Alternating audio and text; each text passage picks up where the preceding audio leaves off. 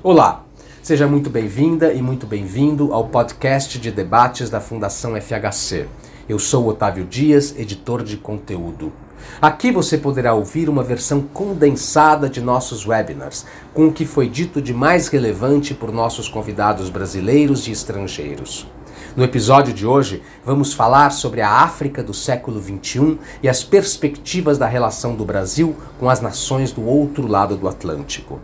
Segundo os quatro participantes deste webinar, uma embaixadora, uma executiva de banco e dois pesquisadores, todos com ampla experiência no continente africano, a África passa por profundas transformações demográficas, sociais e econômicas e atrai cada vez mais atenção e investimentos de diversos países. O Brasil está ficando para trás e precisa retomar o diálogo com as nações africanas a partir de novas bases, diversificando atividades, aumentando a cooperação acadêmica e dando ênfase à diversidade racial e de gênero. Vale lembrar que o conteúdo completo de todos os nossos eventos está disponível no nosso site fundacaufhc.org.br. Você também pode nos seguir nas redes sociais: Facebook, Instagram, YouTube e LinkedIn. Eu fico por aqui. Até a próxima.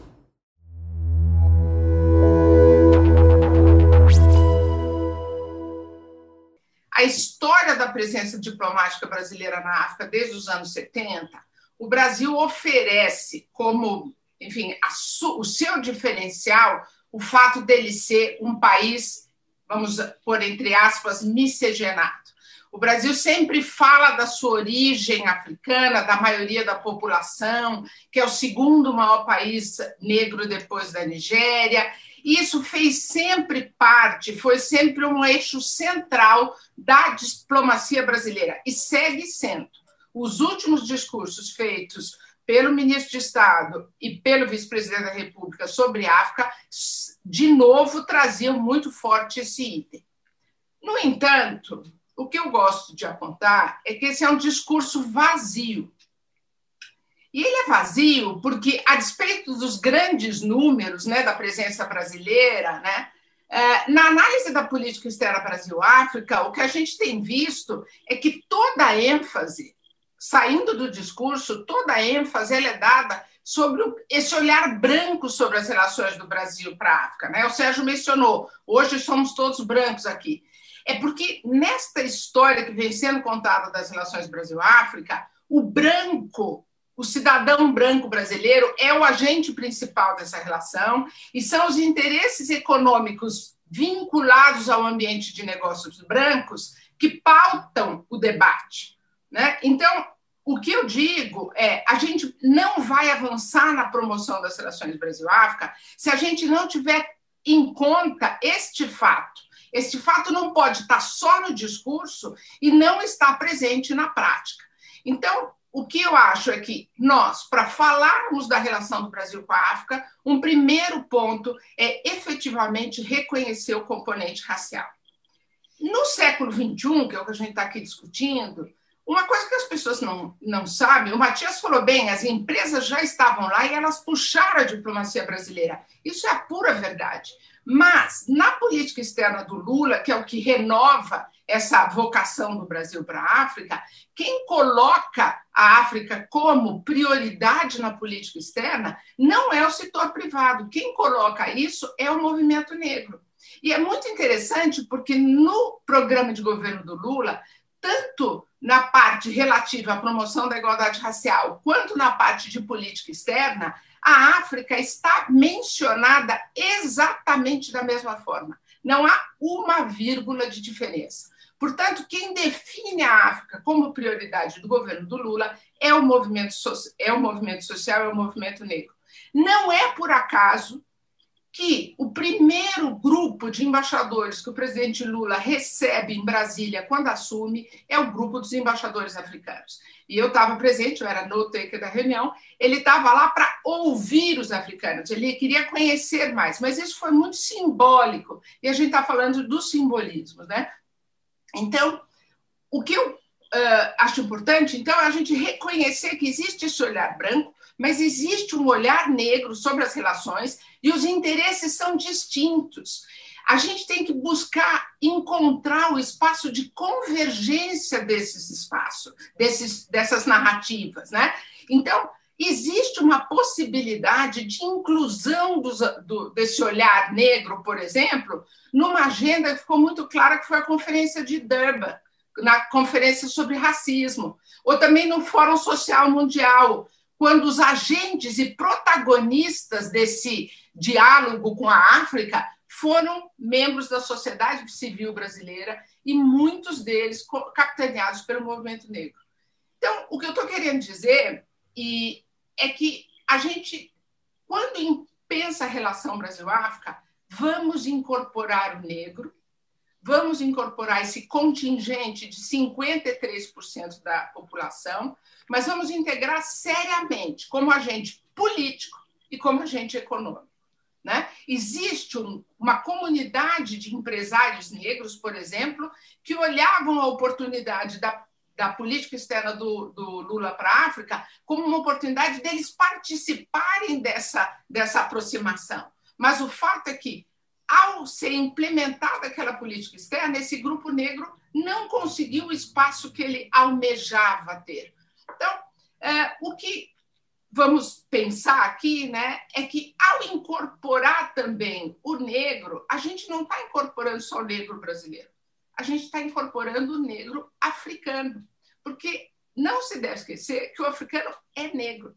Existe, de fato, é, para o africano, ele não é negro. O africano só se descobre negro quando ele sai da África. Ele é africano, ele é de cada um país. Então, o, este este negro que a gente reconhece no africano, ele tem que ser valorizado. O que dentro do Brasil isso não acontece. Se você não reconhece dentro do Brasil valor ao seu interlocutor, ao cidadão negro, quando você vai para a África, você precisa fazer um percurso muito grande para começar a conferir é, legitimidade na interlocução. E eu falo isso porque eu vivenciei isso. Eu vivenciei um descrédito do ator brasileiro, do agente político econômico, com relação ao seu interlocutor africano. E a gente tem histórias várias que não vem ao caso. Essa, esse fato do Brasil desqualificar o negro faz com que o Brasil entre na África achando que conhece a África. Porque foi dito isso, como fator de aproximação do Brasil para a África, foi dito que o Brasil era muito parecido. A gente não vai esquecer que houve um chanceler do Brasil que, numa num, num almoço na Nigéria, ele levantou para dar água para o santo, porque ele disse que no Brasil né, foi lá dar uma pinguinha, que era fazer uma a libação que eles fazem. Então a gente acha que conhece a África, não conhece. E isso faz com que, quando o empresário brasileiro, quando o agente político chegue lá, ele desconheça, ele não faz o trabalho de casa para conhecer propriamente a África. Então, eh, de novo, eu, eu agradeço a oportunidade de estar falando sobre isso, porque eu acho que a gente tem que lembrar que o nosso racismo ele vai além fronteiras. E o que é preciso, então, é a gente racializar essa avaliação da política com a África. E veja que racializar é uma palavra muito positiva.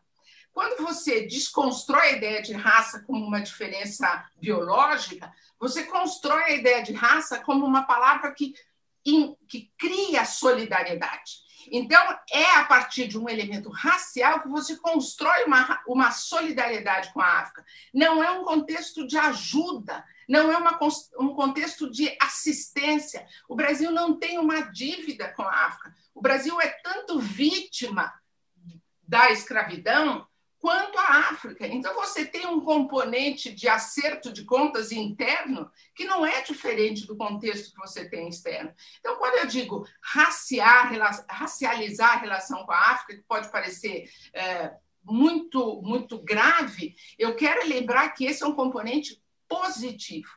Né? E essa vocação do Brasil que a gente sempre disse, eu acho que ela está voltada para esse componente racial de solidariedade, mas ela vai muito além disso, né? O livro fala beyond, né? Negro brasileiro, ele não é um número, é uma força de agência. Ele é um ator capaz de pautar e dinamizar as relações com a África. Isso tanto lá como cá, né? É, incorporar esse elemento racial é reconhecer que as relações do Brasil com a África transcendem uma agenda que é exclusivamente construída e pautada pelos interesses econômicos brancos. Né?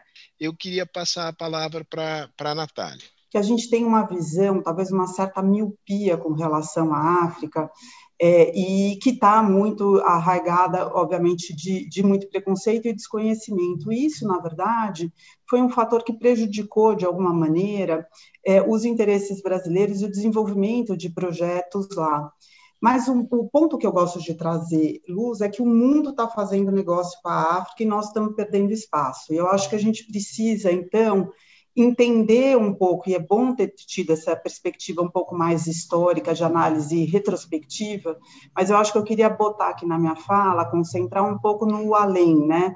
O que, que vem por aí, por que, que a África lá fora do Brasil, ela ocupa grande espaço da mídia e da discussão, e aqui no Brasil a gente fala tão pouco, né?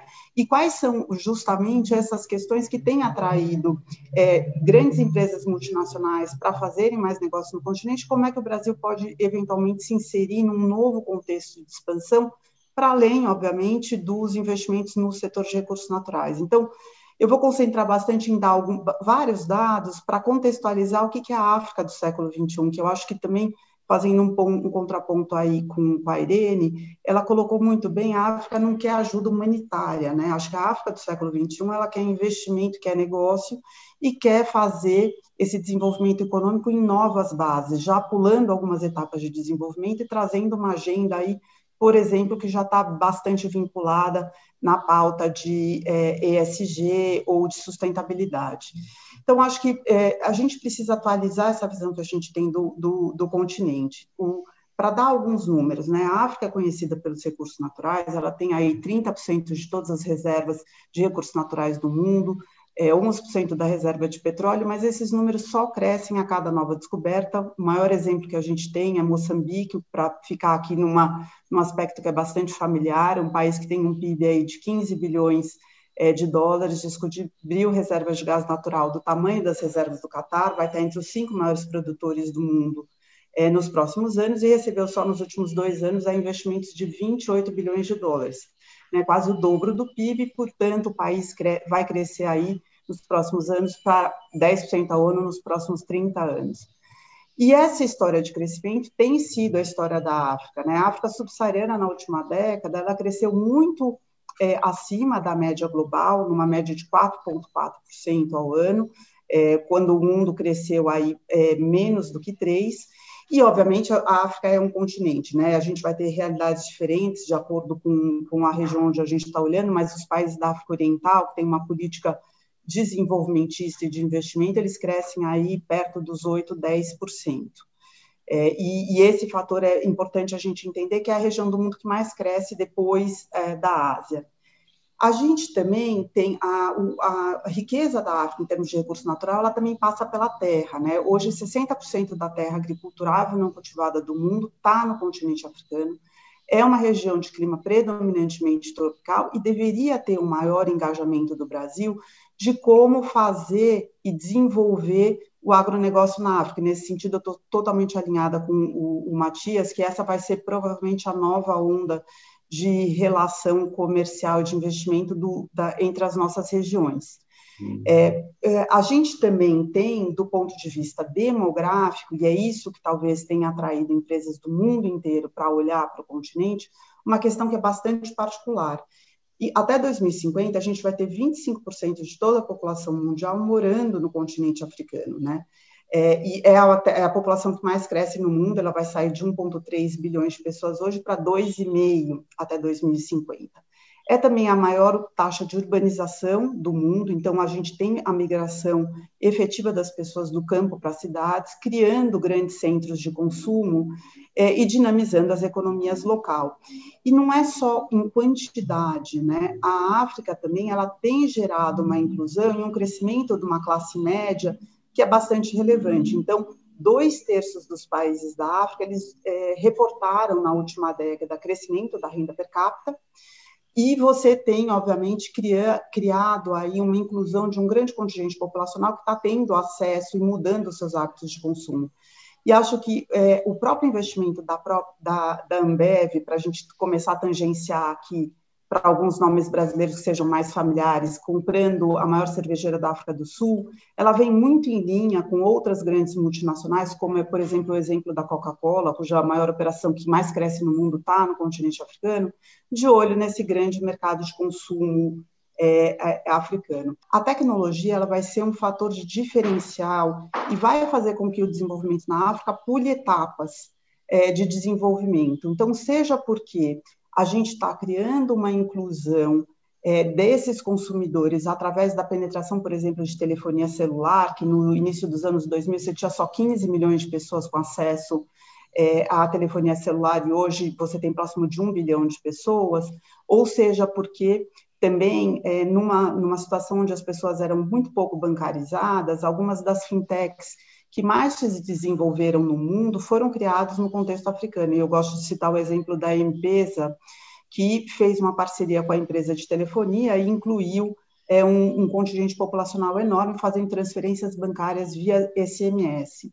Mas também, do ponto de vista tecnológico, no setor de infraestrutura, por exemplo, a África está indo de um estágio onde a gente tem uma matriz energética que é ainda suja, com métricas muito avançadas de limpar essa matriz, e eles estão dando esse salto tecnológico indo diretamente já para a energia distribuída, solar e eólica, ao invés de, por exemplo, ir pelo modelo brasileiro, com a construção de linhas de transmissão e etc. Então, acho que a gente também, de alguma maneira, tem o que aprender com a África, sem falar que o, a, o lançamento do mercado comum africano, que entrou em efeito no, no início do ano, ele está indo na contramão é, do resto do mundo, né? No período onde a gente falou muito de protecionismo, é, a África ela está partindo para o modelo de integrar é, as suas cadeias produtivas e fomentar o comércio livre dentro da África, que é uma das prioridades dentro do, é, da agenda africana.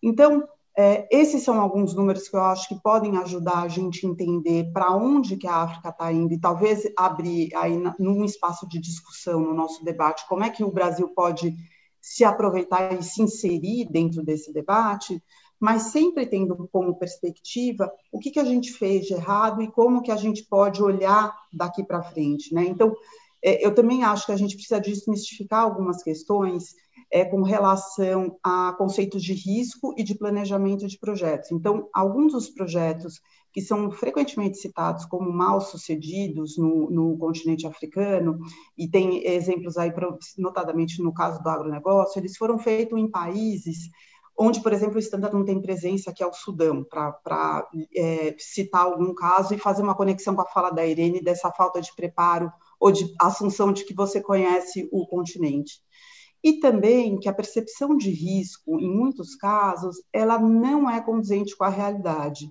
E um dado também bem importante para a gente refletir é que a gente tem cerca de 20 países africanos que estão melhores ranqueados no Ease of Doing Business, que é o ranking do Banco Mundial, é, muito mais bem posicionados que o Brasil. O Brasil está na posição 124, a África do Sul, por exemplo, tem um ambiente institucional bastante é, é, amplo e forte, está em número 86, e a gente tem Quênia, Ruanda e outros países mais bem posicionados que o Brasil. Então, é, o que, que a gente precisa fazer para ser bem sucedido nessa nova base do relacionamento com o continente? Primeiro, eu acho que um ponto bastante importante é incorporar a perspectiva africana. Então, a gente tem que entender quais são os itens que estão na pauta da África, e esses itens são a industrialização do continente, a redução da dependência de importação, o investimento em infraestrutura, porque muito da produção, por exemplo, agrícola hoje na África, ela é, carece de é, formas de se transportar internamente no continente, ela passa por, essa evolução do ponto de vista da matriz energética e também em parcerias no âmbito do setor de saúde, de serviços e de educação, onde o Brasil tem muito para contribuir. A discussão aqui é o que fazer daqui para frente, aprender com os, com os erros, reconstruir, tendo em vista uh, China e oportunidades e a necessidade de orquestrar uma política externa que não seja caudatária dos interesses empresariais, mas que os leve, obviamente, em consideração. É, Sérgio, muito obrigado. Sua intervenção foi tão boa que eu já comecei aqui a, a ter aqui um momento criativo. Eu acho que é, eu acho que a gente tem que ir por uma estratégia de 3Ds. Se me perguntassem se hoje um novo governo me dissesse o que fazer, eu diria que essa estratégia é, primeiro, obviamente, diversificar. O problema do, do uso do BNDES não era o fato, como eu disse, a gente ter um banco de investimento público atuando na África. Isso é absolutamente necessário. O problema era a concentração de recursos em muito poucas empresas e em muitos poucos países. A gente tem que abrir, ampliar esse escopo. Tem várias histórias de pequenas e médias empresas brasileiras que conseguiram entrar na África e que só precisavam de um empurrãozinho nas costas para ir mais longe. Eu acho que o grande desafio é procurar essas empresas e melhorar qualitativamente. Respondendo a sua pergunta, eu acho que é possível fazer negócio, eu acho que a gente tem que melhorar a nossa exigência de investimento, colocar critérios de direitos humanos, de ambiente, de governabilidade quando a gente é, disponibiliza créditos do BNDES para as empresas e apostar nessa nova maturidade do mercado das sociedades africanas, dos estados africanos, que aprenderam muito com esses escândalos de corrupção também. Isso é um assunto que a gente pode entrar mais em detalhe ulteriormente, mas é incrível o que aconteceu em Angola e Moçambique nos últimos anos. Sem querer romantizar, sem querer idealizar, avançamos muito. O segundo D seria deslufonizar a gente tem que sair da nossa zona de conforto. Quanto mais nós atuamos nesses países onde a gente tem um, um, um tá na zona de conforto, que é Angola e Moçambique, mais a gente vai começar a cometer os mesmos erros.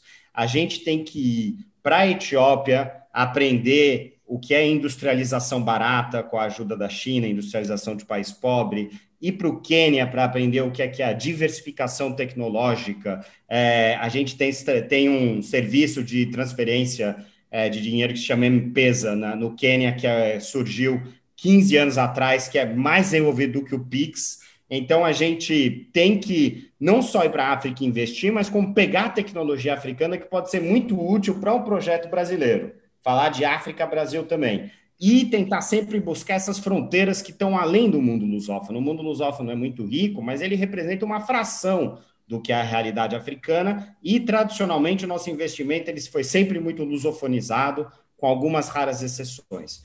E a última coisa que eu acho que é desmistificar. É, em, eu, eu acho que desmistificar tem dois pontos. O primeiro é nós não seguirmos um pouco, é, seguirmos as palavras da embaixadora Irene e não acharmos que nós temos uma vocação místico-milenarista na África. Nós temos é a vocação de nos reconstruirmos e de, nos apresentar, de apresentar um, uma nova imagem. É claro que o Brasil precisa de soft power, o soft power é importante na competição com a China, é um diferencial, mas não pode ser soft power que nós tivemos nos últimos 30 anos. Nós temos que. Ele não chega, nós temos que ter um novo soft power. Isto posto, para mim não existe soft power sem hard power. A gente precisa de grupos industriais alavancando essa relação sempre. Não é com palavras que a gente vai construir uma relação.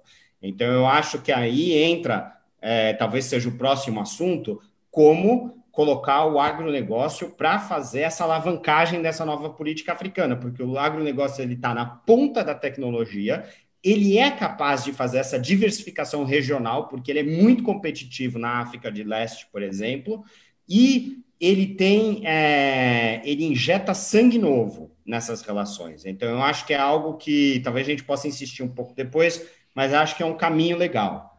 Pedro, é, é, a bola é tua, você faz com ela o que você quiser. Mas eu, eu uma curiosidade que eu tenho aqui: a, a, a China passou a ter uma presença, digamos assim, agressiva na África há qualquer coisa como 15 anos, 10 eh, anos, 15 anos. Eh, qual é o, saldo, qual é a percepção que a China, a China continuará a atuar como atuou eh, na África ou, ou, digamos, o jogo começa a mudar um pouco de, de figura? Sim, a China mudou. Portanto, como, como eu também referi ao, ao, início, não vale a pena termos qualquer ilusões de que estamos a lidar com um contexto imutável ou qualquer forma se manteve eh, preso no tempo ou congelado no tempo desde o fim da, da época áurea das relações Brasil-África até agora. Portanto, a China obviamente mudou e tem-se ajustado também às diferentes evoluções do, do contexto nacional. Algumas mudanças importantes que poderiam uh, ser relevantes para, para, novos cálculos do Brasil com relação ao continente. Por um lado, a China começa a ter menos prioridades ou, ou, menos preocupações em proteger mais ativamente os seus próprios interesses uh, nos diversos países africanos. Não estamos a falar de uma China uh, uber ou, sim, ou, ou, extremamente cautelosa face ao exercício de mecanismos possam proteger os seus interesses económicos ou as suas próprias populações, por exemplo, uh, que, que estão a trabalhar no continente africano em grandes obras de, de, infraestruturas. Por outro lado, a China também começa a fazer valer uh, grande parte, ou começa a fazer, uh, a cobrar, digamos assim, grande, grande parte de, de, de, grandes linhas de financiamento que deu no passado. Portanto, todos aqueles contratos uh, por conta da, das commodities e de todo o financiamento que vinha associado ao mesmo, a China tem passado a, a começar a exercer uma posição mais pragmática e mais cautelosa face a novas linhas de financiamento, por um lado, mas ao mesmo tempo em termos de começar a cobrar alguns dividendos adicionais e esperar algum retorno, uh, inclusive mais concreto, quer do ponto de vista de infraestruturas, quer do ponto de vista de novos contratos de commodities, quer do ponto de vista de alinhamento crescente com posições uh, políticas ao nível da comunidade internacional. Acho que podem elas próprias também, eventualmente, constituir oportunidades para o Brasil tentar, uh, enfim, reformular um pouco o seu, o seu próprio posicionamento e tentar fazer valer aquilo que pode fazer então diferente.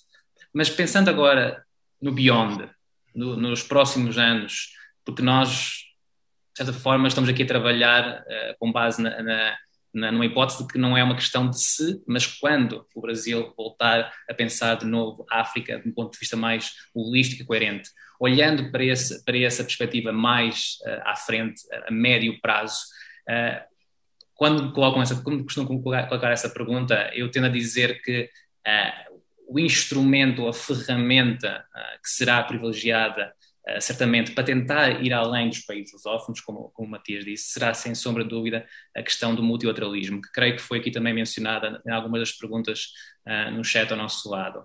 E, e isso por um, por um, motivo muito, muito simples, para conseguir chegar além dos países lusófonos, para conseguir chegar àqueles mercados por, por serem explorados ou aqueles países onde existem oportunidades de maior cooperação e de alinhamento uh, no, no, no, plano internacional, é preciso investir em plataformas e mecanismos que consigam abarcar o maior número possível uh, de países uh, à mesma mesa. E aí, obviamente, o Brasil tem um lastro muito grande.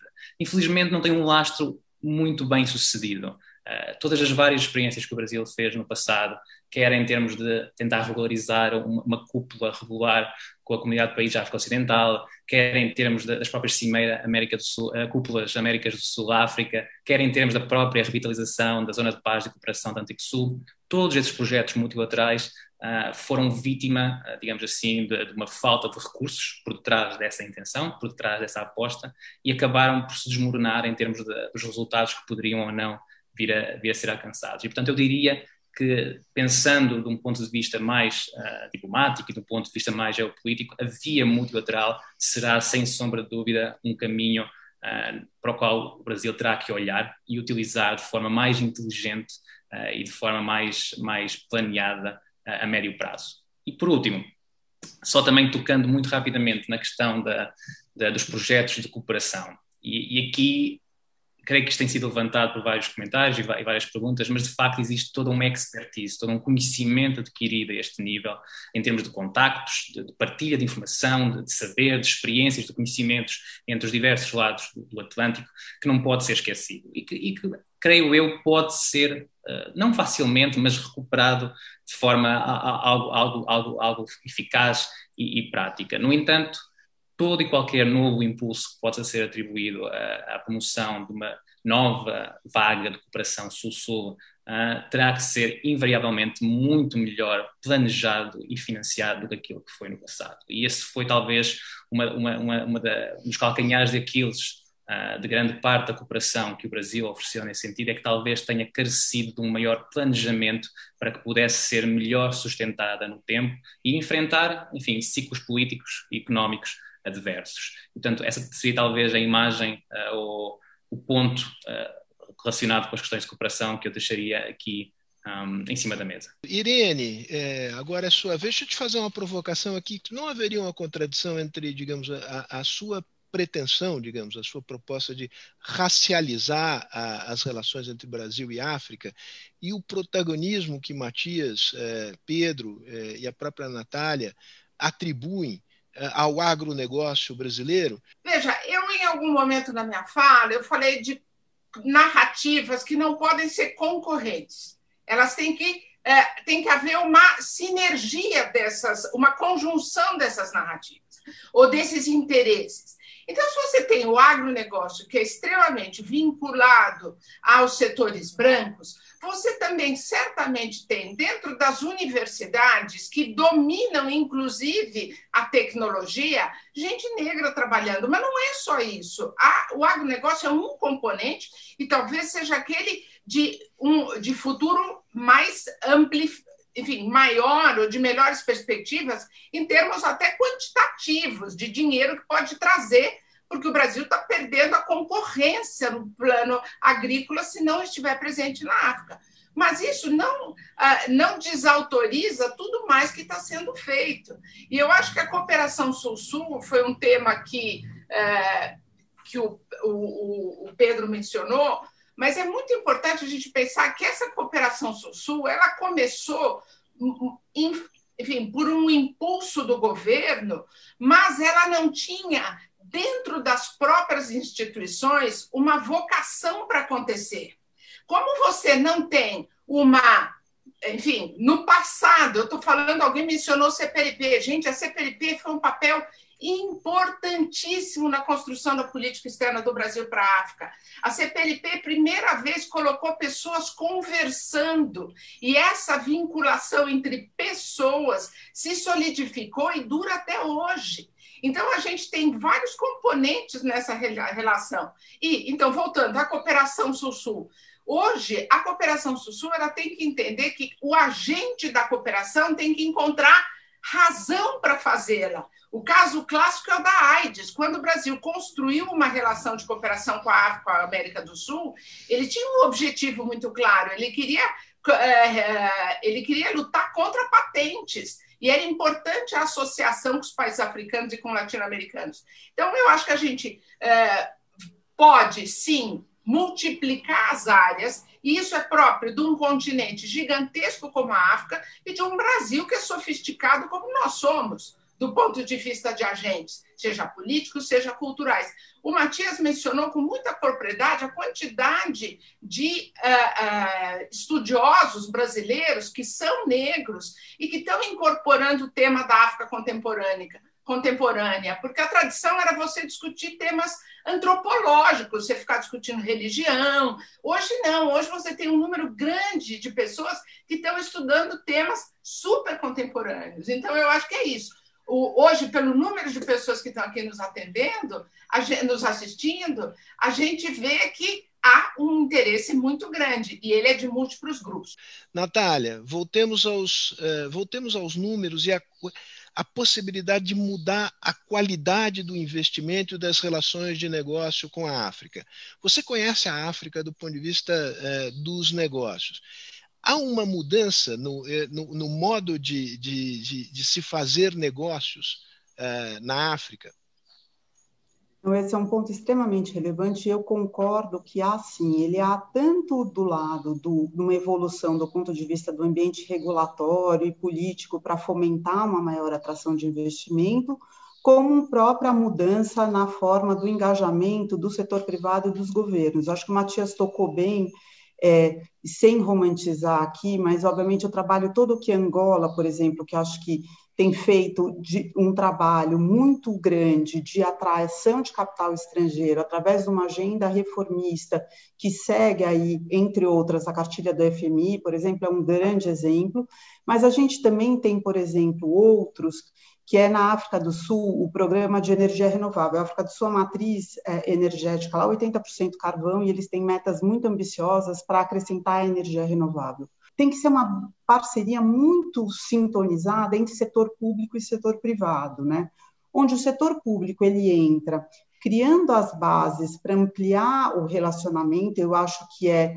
A gente tem discutido pouco, por exemplo, aqui no Brasil, como é que a gente vai fomentar uma relação comercial à luz do próprio acordo de livre comércio africano, como é que a gente dinamiza os, os acordos de livre comércio que existem entre o Brasil, que hoje estão subutilizados, tem uma série de, de críticas com relação à abrangência desses desses projetos e como é que a gente, obviamente, trabalha no âmbito da cooperação, de transferência de tecnologia, etc., que eu, eu acho que é onde o governo pode atuar na melhor maneira possível. Por outro lado, o setor privado ele tem que entender, é, e, de novo, é, até fazendo um ponto na pergunta que foi colocado para Irene, quando a gente fala de racializar, talvez, essa política externa brasileira, o que a gente está falando é de, na verdade, incorporar a perspectiva africana nessa realidade. E aí, por isso que a importância da gente entender qual é a agenda da África, e aí o investimento privado ele tem que ser guiado, pautado por essa agenda, que passa por todos aqueles é, itens que eu falei, e, obviamente, sem dúvida alguma, a industrialização é uma delas. Então, é, eu também gosto de dizer, até para não, não, perder a oportunidade de tocar um pouquinho naquela tua questão da, da, da corrupção e, e, como é que a gente lança né, nessas novas bases, a gente tem um investimento privado que acontece fora também do segmento só do recursos naturais é, e que tem sido massivamente feito e bem sucedido. E aí eu posso citar os setores primordialmente na área de, de consumo, na área, por exemplo, é, de proteína animal, na área de infraestrutura, e porque eles vêm liderados por empresas que têm altas práticas de governança corporativa e que vão se fazer a lição de casa, de conhecer a contraparte no lado africano, de se associar com um parceiro estratégico financeiro que de fato conheça a realidade, que possa ajudá-los a navegar nesse ambiente. Talvez o exemplo máximo que eu gosto de, de dar é a própria VEG, que é um player muito conhecido aqui no Brasil, que atua no continente há mais de 40 anos, com, fazendo negócio em mais de cinco países. Então, existe uma forma correta também de se fazer negócio, que é muito pautada pela própria política de governança das empresas que queiram investir. Então, acho que onde a gente tem que trabalhar é qual é o papel do Estado brasileiro como indutor de um maior relacionamento comercial. E eu também concordo com o Matias que a gente precisa repensar, não é tirar o financiamento. Eu acho que quando a gente parou de financiar mesmo os investimentos é, em serviços de engenharia na África, o Brasil perdeu muito com isso, porque os financiamentos do BNDES que foram feitos, eles eram 100% desembolsados aqui no Brasil e fomentavam uma cadeia de produção aqui no Brasil também. Então, a gente precisa pensar, não é eliminar, e eu não consigo pensar em nenhum grande país do mundo que cresceu sem ter um grande banco de desenvolvimento é, forte e que direcione um pouco o investimento ou ajude a preencher os espaços onde o, o, o financiamento privado não chegue. Eu acho que é essa a equação que a gente tem que atingir. Não falta financiamento para a África. O, o investimento estrangeiro direto é de 46 bilhões, o investimento é, financeiro dos bancos comerciais e desenvolvimento só cresce, o que falta é bom projeto. A gente mesmo, às vezes, tem dificuldade em alocar todo o funding que a gente tem. Então, o que precisa, de fato, dos agentes privados é um melhor planejamento, onde investir, como investir, mas tem financiamento abundante para os projetos. Só os private equities investiram 20 bilhões nos últimos três anos lá, é, na, no continente africano. O Brasil se retraiu. Quem é que está tomando o lugar do Brasil? No agronegócio especificamente, é, são as tradings é, asiáticas que têm comprado é, setores de produção para assegurar acesso à matéria-prima, os europeus, muito grande, e a própria China agora anunciou um projeto grande de desenvolvimento de plantio de soja, por exemplo, na Etiópia, para diversificar a importação é, do Brasil. Então, no agronegócio, a competição vem de todas as partes, mas, sobretudo, China, Europa, Índia e Turquia também têm um interesse muito grande no agronegócio no continente. Legal.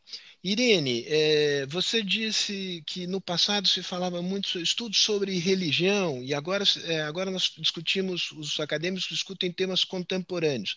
Aí eu te perguntaria, mas religião deixou de ser um tema contemporâneo? Ninguém tocou na pergunta aqui que foi feita pela Cláudia, a presença dos evangélicos, porque a sociedade civil não é só a sociedade civil dos nossos amigos, é também daquelas pessoas que não fazem parte do nosso círculo de relação. Então, fala sobre a presença eh, das igrejas evangélicas eh, brasileiras na África.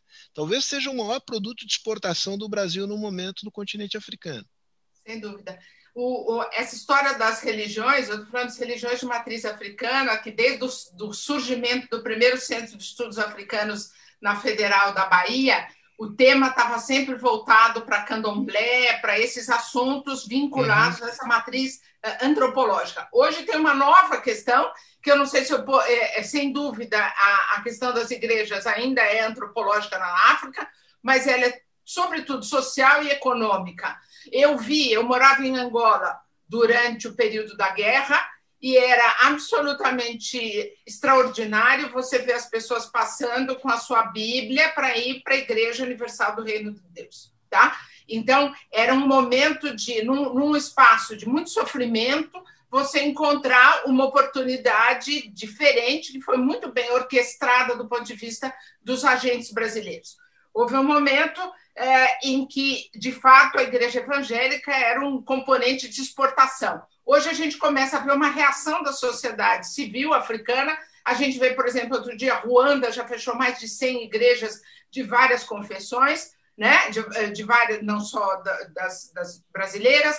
Em Angola, eles tiraram, você tem em vários países. Ou seja, de fato, há uma presença das igrejas num ambiente que é uma igreja de matriz ocidental, completamente cristã, mas com uma influência também muito forte dos Estados Unidos. Nos países de língua inglesa, você tem esse, essa presença dessas novas igrejas uh, norte-americanas muito forte. Há uma concorrência, mais uma concorrência para esse assunto, né? Matias, olha, é, você, eu vou te dar aqui a prerrogativa de dar um, uma palavra final, mas também queria te fazer uma pergunta. Você conhece Angola e Moçambique de perto? ou mais de perto.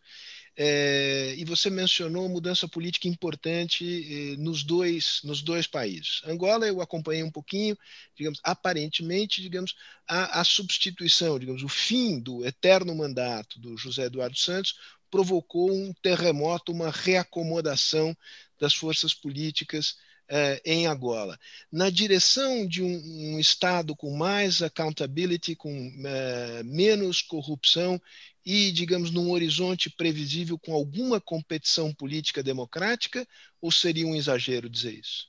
Eu acho que Angola é um país é, mais democrático hoje em dia, a liberdade de imprensa é maior, maior a liberdade de expressão é maior. É, a, vão a gente, os angolanos vão instituir um voto municipal, uh, vão expandir a sua democracia, mas as contradições do sistema continuam, porque é um sistema que uh, um sistema político que foi formado na descolonização, num, numa situação extraordinária uh, de, de grande domínio do setor petrolífero dentro da economia e de total controle do aparelho do Estado é, por um movimento anticolonial, que não era um movimento anticolonial dominante na sociedade, mas se tornou absolutamente hegemônico dentro do aparelho do Estado.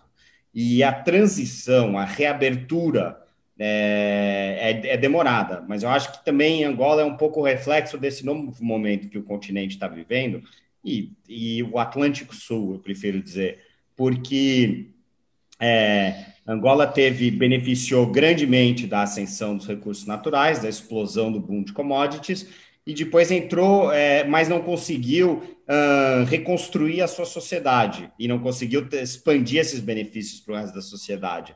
E agora o governo angolano ele se deparou com um cenário totalmente diferente, porque a gente está entrando num mundo pós-petróleo, uh, a gente pode tentar resistir a isso, mas a realidade é essa. Os, o, a, as perspectivas do setor petrolífero angolano são difíceis, está é, tá tendo uma dificuldade grande na renovação dos poços, é, eles estão tentando que repensar a competitividade do setor econômico. Há uma grande discussão sobre diversificação, que é um exercício dificílimo para um país que depende em 90% da economia petrolífera.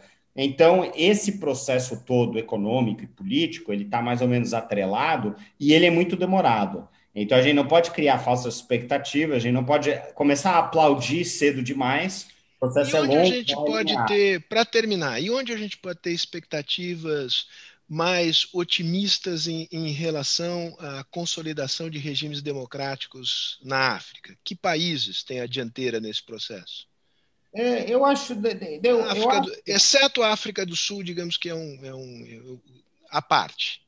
Excesso África. Eu acho que eu acho que não é um processo linear, Sérgio. Eu acho que a gente tem avanços e recuos. A gente teve avanços muito grandes no Senegal agora nos últimos anos. Era um país que era um exemplo no controle da pandemia, entrou num conflito social agora grande. Mas a gente também tem países como a Tanzânia que era, era um país, estava um regime que estava muito fechado e começou a se abrir depois. O processo de democratização nos anos 90 ele era visto como teleológico, era algo que ia acontecer naturalmente. O que a gente está vendo agora é que ele é um processo contraditório. No entanto, talvez o papel de um país como o Brasil seja participar sempre para contribuir para a democratização desses países onde ele investe, não é? Eu saio muito feliz aqui com a conversa que a gente teve, agradeço. É, vamos continuar. Né? É, temos aqui o compromisso de fazer uma próxima discussão, quem sabe no segundo semestre. Matias, você fica com esse macaquinho no seu ombro aí te incomodando, com o think tank é, que você conhece lá de Moçambique, tá bom? Irene, beijos. Natália, beijos. Pedro, forte abraço. Sorte você aí de estar em Lisboa. E Matias, abração. Valeu, cara. Abração. Muito obrigado. Obrigada, Imagine. Obrigada a todos. Obrigada a todos.